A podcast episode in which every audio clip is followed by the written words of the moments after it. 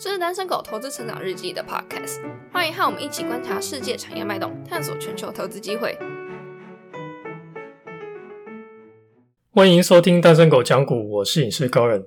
前阵子单身狗投资的 Facebook 社团发起两个投票，第一个题目是：你在投资路上遇到最大的困难是什么？最多人选的是不知道策略的问题如何修正。第二多人选的是没有本金，三四五名分别是太多东西不懂，不会找投资标的，心理素质不佳。那第一个要修正策略有很多种方法，你可以透过看书或者找论文、回测、模拟、回顾历史等等方式来修正，或者更直接一点，你就直接去问使用你这个策略用得好的高手。像有人在现实动态回复说，不知道疯狗流没办法用的时候要用什么策略。那其实很简单嘛，你就直接去问这招用得好的人，你可以传 FB 私讯给他，或者是 email 都很简单嘛。那重点是说你要想办法让人愿意回答你。如果你够诚恳又有礼貌，甚至还能提供对方一些价值，大部分人都会愿意回答。那第二个没有本金，严格说起来不算投资的困难，而是跟你的工作收入和理财习惯更有关系。除了含金汤匙出生的人以外，大部分人的本金。一开始都不多嘛，但有些人还是能够透过工作和理财累积足够的本金，再用这些本金去投资，然后滚出更多的财富。巴菲特说过，最好的投资就是投资你自己。如果现在收入还不高，没有本金，那就先想办法投资自己。大大家可以想想看，自己在空闲的时候，你通常做什么？是有空就到处享乐，乱买不需要的东西，或者耍废，整天追剧、看动漫、打电动，还是看书增加理财知识？或者磨练自己的工作技能来提高工作收入，还是去做副业啊，或者是尝试其他的生意？那万事起头难啊，虽然努力不一定会成功，但是如果没有尝试的话，是一定不会得到你想要的结果。第三个是太多东西不懂，这其实很正常啊，因为就算是巴菲特，他也很多东西不懂嘛，但这个不妨碍他赚大钱。重要的是你要紧守自己的能力圈，然后持续的学习，去设法扩大能力圈。你不用什么都懂，照样也是可以获利。再来，不会找投资标的也很多人选。自己没想法的话，其实可以多多看看高手的，比如美股有十三 F 可以参考。现在网络上有很多高手可以学习，但记得不要乱抄，还是要自己研究之后再买。第五个，心理素质不佳，这应该是投资人亏钱最大的原因了。眼光和分析能力再强啊，你心理素质不够好，其实也是没有用。最简单的改进方式就是多看金融史、投资心理学啊，还有一些大师的经典案例，比如说彼得林区和巴菲特案例都蛮值得一看的。那第二个投票的题目是你投资最想要达到的成果是什么？从投票结果来看，大部分人投资期望达到的目标没有很大，主要是能够让生活变得更好一些。但也看得出来，很多人其实不喜欢现在自己的工作。那最多人选的是。能在维持现有生活的前提下，不再担心钱的问题。第二多人选的是跟老板说我不干了，还有人是说要多赚一点钱贴补家用，还有退休后五十年内不需要子女照顾。从这个结果来看，我觉得蛮好的啊。看起来大部分人没有不切实际的幻想，以为靠投资就一定能大富大贵，赚很多的人是有啦。但有一句话说：八亏一平一赚。有不少人想靠投资增加家庭收入，结果没想到反而变成主要开支。他主动投资在股市亏钱的人还是比较多。大部分人最适合的方式还是巴菲特建议的长期买指数型 ETF。虽然不会短期大爆赚，但美国股市一百多年来它就是一直往上嘛。除非你有很强烈的理由认为这种趋势不会延续，不然以几十年的时间来看。比如一个年轻人，他二十几岁开始买 VOO 或 QQQ，到六十五岁退休，你要稳稳赚到几倍报酬，还是非常有可能的。因为，有少数的人目标比较大，有十八个人选说要成为投资传奇，有十一个人选说要累积资产超过亿元，还有人说要改变世界和移民火星，这些都不错啊。有梦最美，那就像马云说的嘛，梦想还是要有的，万一实现了呢？那就祝各位早日达到这些目标。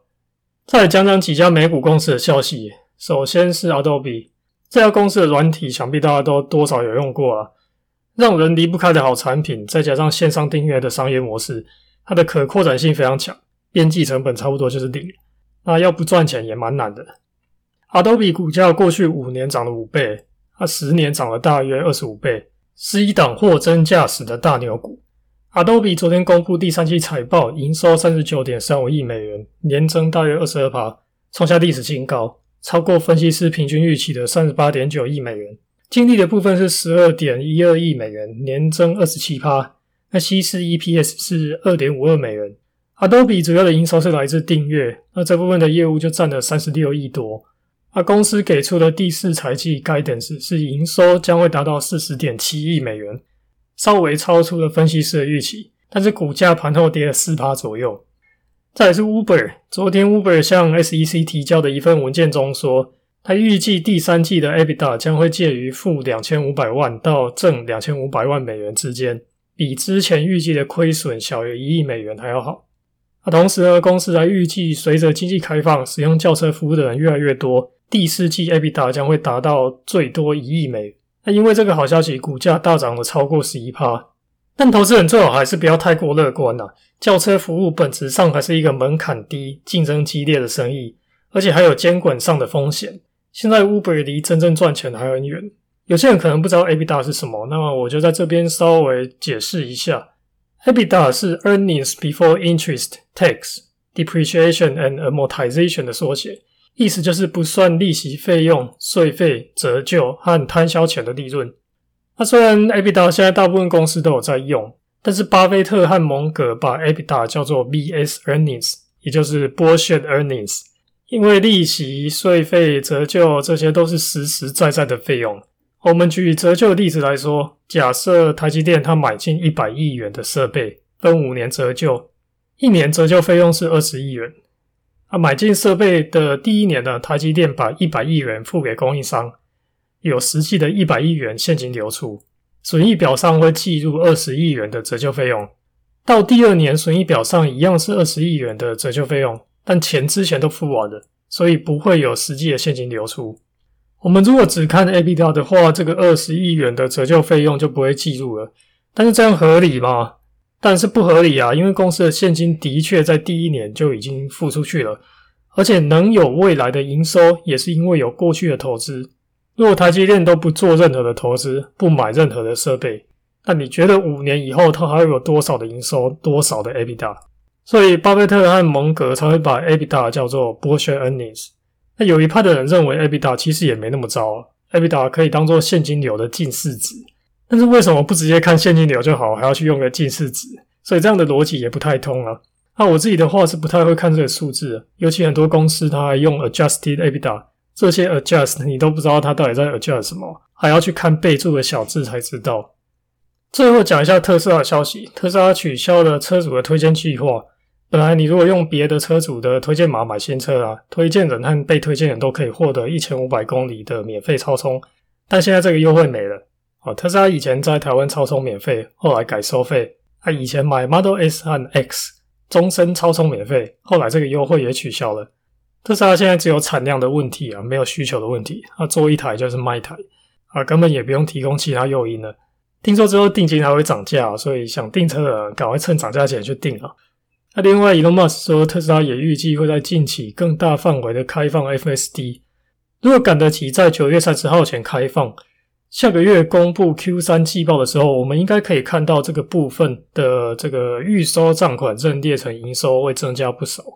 好，那最后分享一个好东西，前阵子发现一个很厉害的美股视觉化工具网站啊，它除了一般股票网站有的资料以外，它还收集了 Google Trends、App Store 和 Google Play 的数据，然后用很清楚的图表让使用者一看就知道。好，我有拍一个介绍影片放在 YouTube。连接放在 podcast 下面，有兴趣的人可以去看看。那这期就到这边，我们下期再见，拜拜。如果喜欢我们节目的话，请帮忙留下五星好评，在 Facebook 和 YouTube 搜寻“单身狗投资成长日记”，可以找到更多丰富的内容。感谢您的收听，我们下期再见。